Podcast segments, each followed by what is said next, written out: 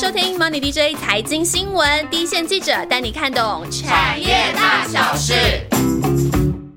大家好，我是庆祥，今天要来跟大家聊一下即将上市的 PS Five 游戏玩家寄予高度期待的次世代游戏机，到底有什么新功能、新亮点？我们今天邀请到三位来宾来一起讨论。我们 Money DJ 产业记者万万，Hello，大家好，我是万万，以及电玩网站主编及节目制作人路人 K。Hello，大家好，我是路人 K。还有我们的资深玩家佑宁，Hello，我是佑宁。其实上一代 PS 四到现在已经事隔七年了，玩家等了这么久，到底有什么功能是你们最期待的？路人可以在这个游戏界待这么久了，你这次自己最期待的功能会是什么？其实这是新世代主机，除了呃 CPU 还有绘图晶片特别强化之外，这是他们把。固态硬碟 SSD 当做个标配，因为固态硬碟跟以前传统机械硬碟来说，读取速度快了数十倍甚至上百倍，所以它这是规它的读取速度比 PS 四快了一百倍以上，所以说在玩家游戏体验应该会非常的好。这个快一百倍其实用很听起来蛮抽象的，其实就用你自己的游戏体验来说，你以前在打 PS 的经验啦，就是这种 loading 的时间对你来说的影响有多大？这呃，这个影响最大是在比如说像一些 RPG 游戏，以前在传统，比如说在以前二十年前 PS One 的时候，因为在读取光碟的时候，读比如在一场战斗可能要读个四十秒、五十秒都有，然后走没两步遇到一场战斗，其实非常非常的累。然后再读一些呃开放游戏、开放世界的游戏的时候，他读一个游戏可能要两分钟，会让你玩起来其实非常的。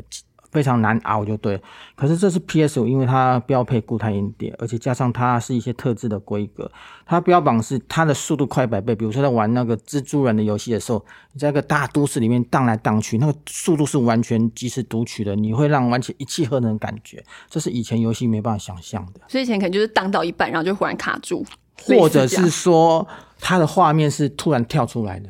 就变成说好像突然跳出来，那种感觉很突兀就对。可是现在是不会有这种状况。哼哼，哎，那像佑宁自己在玩这个 PS 也是玩非常久了嘛？那你以前在玩的时候打 BOSS 啊，或者比较大的场景的时候，你会有什么样这种对 loading 时间的感受度？嗯，当然是，呃，比如说我在跟我的朋友玩的时候，其实以前还在念书的时候，时间本来就很少了。那跑到同学家，就是当然是分秒必争，一定要把它玩到底，玩到尽兴。哦，那读取的时候，那个选好角色了，我们都准备好要。大厮杀一场了，然后就在那边读取那个楼顶的灯，一直慢慢跑，慢慢跑，慢慢跑。那你可以想象，就是我们两个人觉一定要拼个你死我活。那在这个几几秒钟，甚至要一分钟的这种时间是安静的状态，然后一直等楼顶，那是一个多尴尬的一个状态。对，所以多 loading 对我们来说，那是一个嗯很浪费时间的事情。我再补充一下，比如说像玩 NBA 游戏的时候，在 PS 四或是甚至之前 PS 三。它每一个中场，或者是你要开读取画面，大概至少要三十秒到四十秒。可是之后在 PS 五，它已经标榜说它一场大概一秒钟，它就切换了，就对，快，对，就变成说你好像在看电视转播一样，无缝接轨，热血度，对，无无缝接轨了。所以我是觉得说，读取速度是对玩家体验是一个很大提升的。而且不光是 PS 五，是连微软的下一代主机，他们也都标榜。呃，固态硬碟的标配，所以说，呃，这两家厂商都有志同把读取速度的提升当做是一个下下一个世代的一个重点嗯哼，所以在这个 PS 五的游戏机里面，占成本最最大的会是什么？就目前来说的话，因为游戏机主要的呃元件有三个：绘图晶片，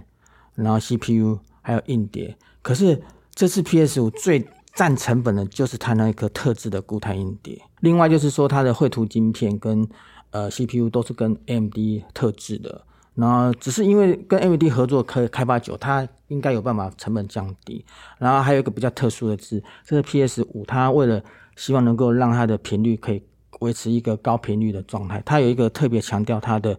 散热系统是特别专利开发的，这个可能又是一个值得注意的地方。嗯哼，那就记忆体这一块，然后万万跑记忆体这么久了，这次应该是第一次有台湾厂商来做到 SSD 然后控制 IC 的这个部分，对，那这部分的话，就是台湾的厂商群联，它的部分他是觉得说，呃，在我们采访的时候，他有提到说这是一个很蛮奇妙的旅程，因为群联的英文名字叫做 Fison，那以前 Fison 在市场上给人家的感觉就是它是一个品牌厂商的一个呃幕后英雄的感觉，Fison Inside 的感觉，但是在二零一八年八月的一个 Nan Fresh 的美国高峰会的时候，那时候 AMD 在呃开发 PCIe Gen Four 的这个部分，他就找上了群联。然后当时呢，他群联也在短短的时间内就决定要跟着 MB 这个合作伙伴一起来，就是进攻这一块市场。那呃，其实蛮。大的一个不可能的任务，因为他在八月的时候他们谈定，要在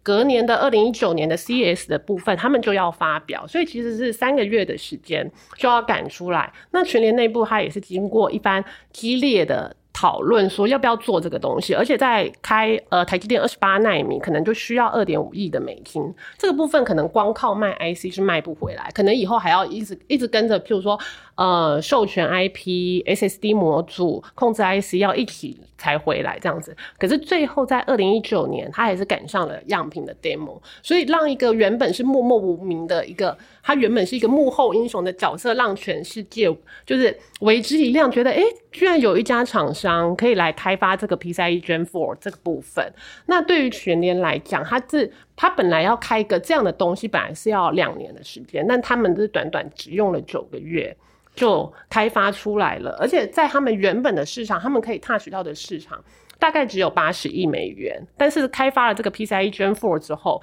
现在很多 social media 的厂商也开始来找他们合作，然后这个部分等于说他们可以从八十亿这个市场延伸到未来一百六十亿美金这个市场，所以对他们而言，他们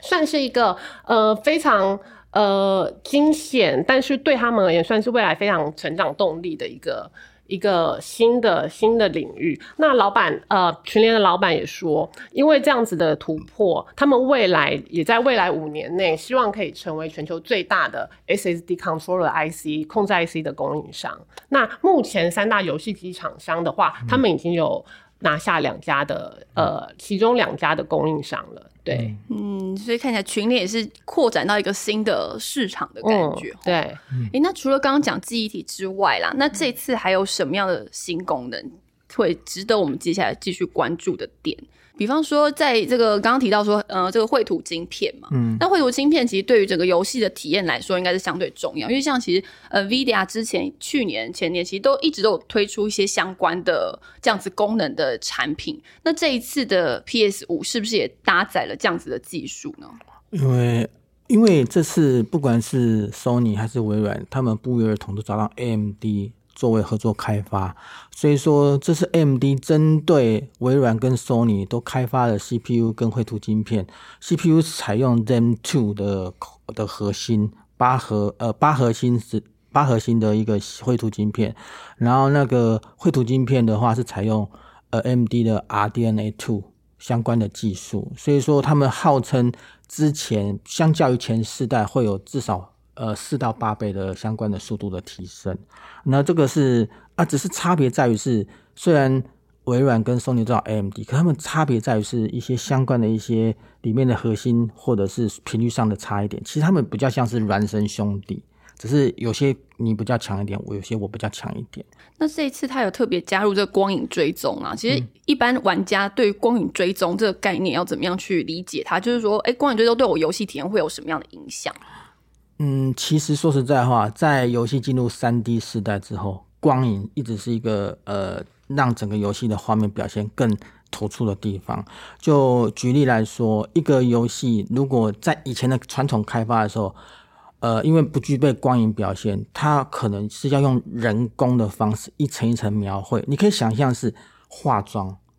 我今天要化妆，如果假设我要画出这个人立体感。我就可能要一层一层帮他，呃，比如说鼻翼这边帮他加深，眼影加深。可是问题是，它是画的。如果当今天的角度变了，比如今天四十五度、六十度，你就慢慢的微调、微调、微调。就比如说，我要做出一个三百六十度、一个比较逼真的光影，我就要用人工慢慢的画、慢慢的画。其实对游戏厂商来说是非常大的美术上的人力消耗。嗯。可是现在有及时的光影运算部分，你可以想象它就是一个动态的效果。我今天要。营造出一个人的立体感。我只要一盏灯，这盏灯可以随着灯灯光的变化，我的人的立体感其实也跟着光影的即时运算。这对美术的运算来说，其实是非常省成本的。其实光影运算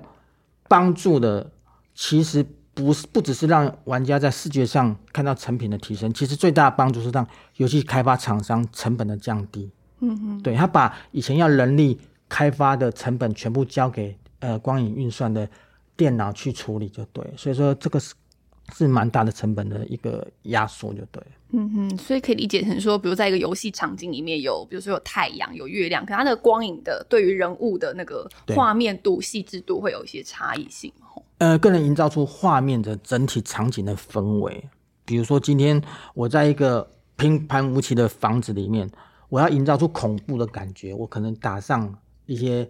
紫色、绿色的感觉，那个房子平凡无奇的房子看起来就像鬼屋一样。可是我要感觉它一个温暖的感觉，我只要打上黄色、红色的感觉，它就一个很温暖。像在以前传统的时候，我必须要上，等于是我可以要一层一层上油漆，营造出画出那个感觉。可是现在我只要打上那个灯光。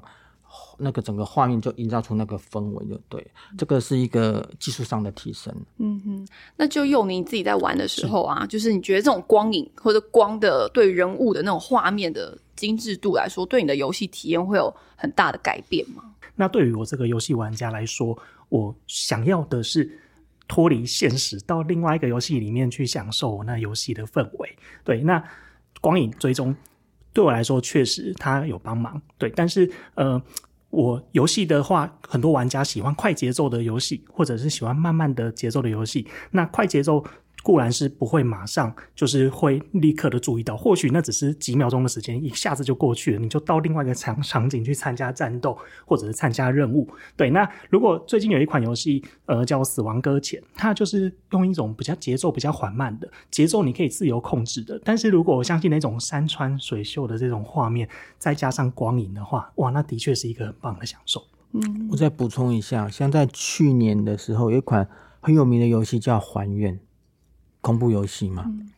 它的恐怖氛围其实就是透过光影的方式来呈现的。它这样阴暗的场景，可能打了一闪摇曳灯光摇曳的感受，然后感觉营造出那种鬼屋的气氛。人物可能就是一些鬼怪部分，透过光影的呈现，那个画面恐怖感就出来。其实光影在气氛的烘托上是非常重要的，因为而且光影这个部分。在美术的呈现上，它也会节省非常大的一个效果，因为以前并没有所谓光机追踪这个元件，所以说所有光机追踪是要透过 CPU 去运算，它因为它非常吃运算，所以说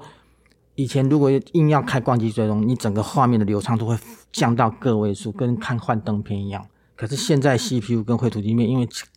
加入了光影运算，它可以用非常流畅的方式呈现出非常好的效果。这个运算程度，就刚刚提到，大概是比以前的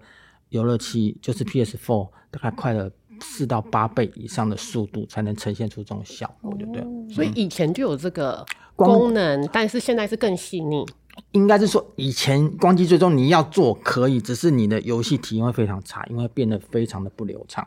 可是现在，因为它里面已经有特殊的运算元件，专门做光影运算效果，所以说你玩起来部分已经非常流畅，就对。哎，那其实像这一次 PS 五还有一个很特别，就是它在手把里面其实加入了 Mass 麦克风这个。新的晶片在里面。以前在打游戏的时候，应该就是要带一个麦克风，或者是说一个耳机，一个外外接的呃装置，才有办法达到这样子的，嗯，要跟其他玩家对话这样子的一个功能嘛。那其实这个手把里面的这个 m a s 麦克风，其实是台湾厂商裕泰来做一个晶片的开发跟设计。那其实我想要比较好奇的是说，其实每一台嗯游戏机，它应该是有。需要很多很多个手把吗？还是说其实带两个手把，大家两个人可以玩就够了？用你自己的经验是什么？呃，在我们玩游戏的时候，我们有时候不不不是只为了玩游戏，而是。边玩游戏边聊天，你知道讲姐妹淘，我们喝个下午茶，就是我们虽然桌上有蛋糕茶点，但是我们主要是要跟姐妹淘们聊天那种感觉。我们同样的在玩一个游戏的时候，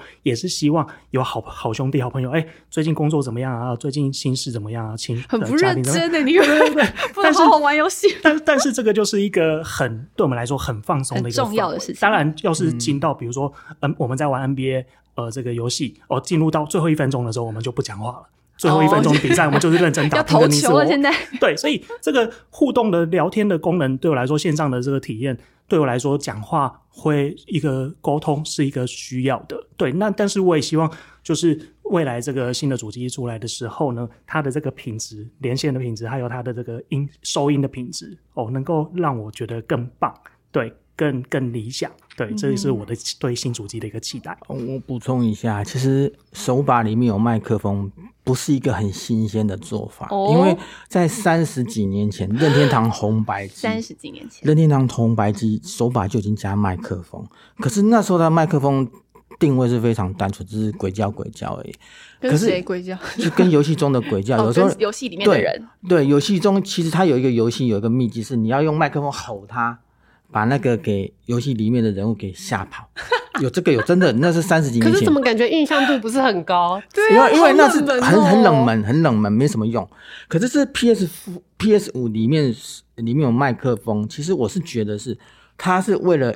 针对现在所谓的直播或是连线而设计的，因为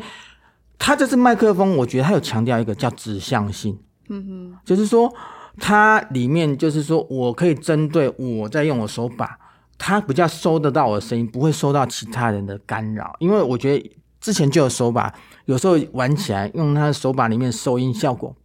不是很好，其实还蛮扫兴的。就比如说它效果不好，其实你听起来有时候也是蛮杂乱的，一直听到旁边的人的声音。对，可他这次他有强调，他有指向性，就变成说。我可以比较 focus 在我自己使用手把的收音，就比如说我今天玩游戏做语音上的一些沟通的时候，我比较轻松的自在状态下，我不需要带一个耳麦或者什么，我我毕竟不是专业玩家嘛，我可以不用比较轻松的方式玩游戏，然后跟人家互动。我觉得他的希望能够尽量能够让玩家用一个简单的方式达到一个沟通的效果，而且它本身里面。手把上面还有类似一个 share 键，就是说我可以立刻按下去，我可以立刻拍下我现在游戏中的画面，直播上网或者拍照。这个东西它就尽量把一些以前你可能要透过有呃电脑比较比较东整就比较简化，你可以透过一个动作一个按钮就可以立刻把东西你玩的东西上传，不管是透上传到呃网站上，或者是跟朋友分享，它是尽量简化的功能。其实除了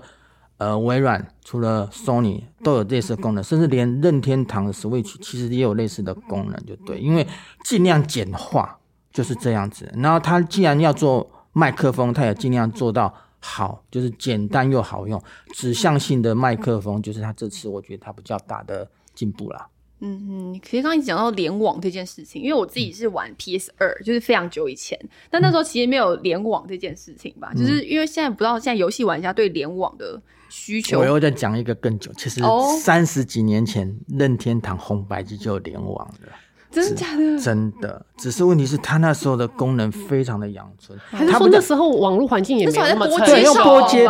对，他能够做的就是，比如说就是。麻将类、博弈类的的东西，而且能够跟你互动也少，所以说你不你可能不知道红白机在三十几年前是股票股票机，就是在日本是真的有用那个来看股票，透过它，因为它之前叫做 Family Computer，它是有键盘的，不要认为它是手把手把，它之前是有键盘的。感觉红白机好多功能都被隐没隐藏起来。对，那我是说，现在所有游乐器的的。的走向其实都从红白机里面拉出来的。之前我们刚刚讲了这么多新的功能啊，这是 PS 五包含这个记忆体 SSD 的这样子，更快速、更有效率的去玩这样子增加游戏的体验。然后另外像光影追踪，然后还有手把这些新的功能。那现在看起来市场有外传了一个 PS 五的价格，大概会在一万二之上。那多少钱到底你们愿意买？就看起来这次非常吸引人哦。那就路人可以，你你自己怎么看这个价格啊？其实我说实在话，游乐器其实它就是一个专精 for 游戏功能的电脑，它的组成元件其实跟电脑大同小异，只是在于是它针对游戏做特规化。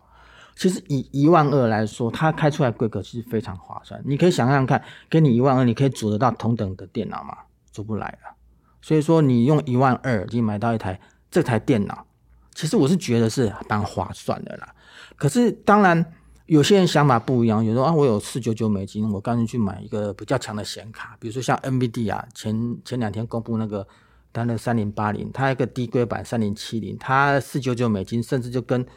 跟 PS 五是一样的规格。有些人想说，那我干脆买一个好了，因为三零七零的规格的确比 PS 五更强。哦，用强。那我说我有些人想，我买一个比较好的显卡，用电脑，我可以做的事情更多。我除了玩游戏，我可以做一些，比如说我今天要做一个三 D 三 D 运算个功课，我要开一个 Code，我这个可以弄。你游乐器你没有办法帮我做作业，没有办法剪影片，就个人的弹性吼，应该说个人的价值观不同。嗯，有一些人想说省事，我就希望玩游戏简单，我开个电源，就手把一接就可以玩，然后就你可以买游乐器。有些人想说，我预算有限哦，希望能够最大化。我希望可以买一个东西，又可以玩游戏，又可以工作，那你就去买显卡，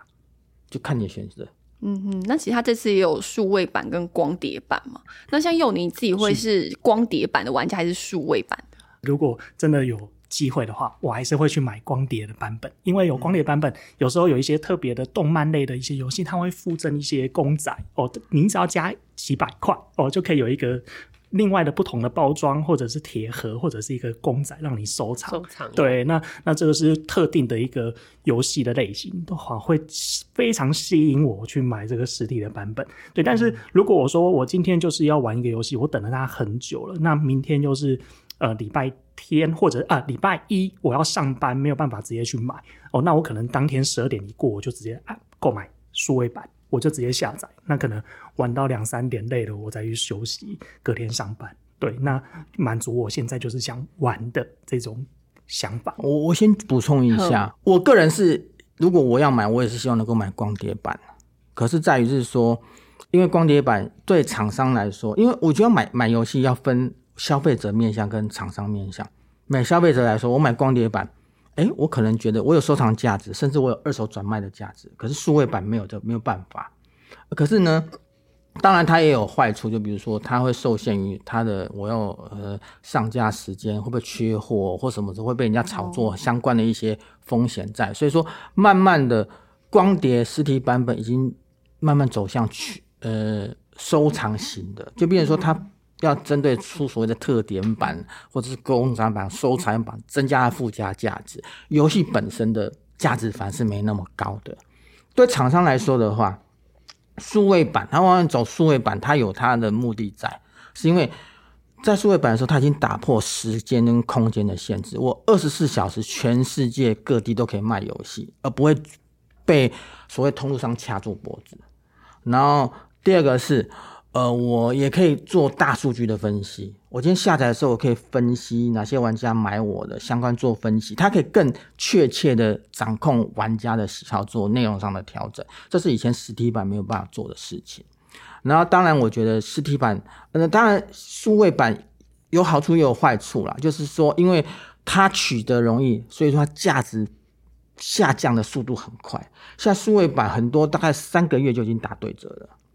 对厂商来说，可能他的收入也开始会递减。然后第二数位版也会遇到平台上的一些抽成，比如说 Steam 嘛或 Epic，他们都会要求说我要抽三十趴几趴，所以有些厂商会跳脚。嗯，以前这种光碟版跟数位版哪一种是比较受玩家喜欢？当然以前是光碟版，因为以前频宽不够，我下载一个我就呆掉了，我还不如赶快去买。可现在频宽这么快，我去买我还可能哇，现在晚上。我买不到，还要出门。对，店家休息了，缺货了，我云端赶快去下载，呃，就是去那个数位商城赶快去下载就可以玩了。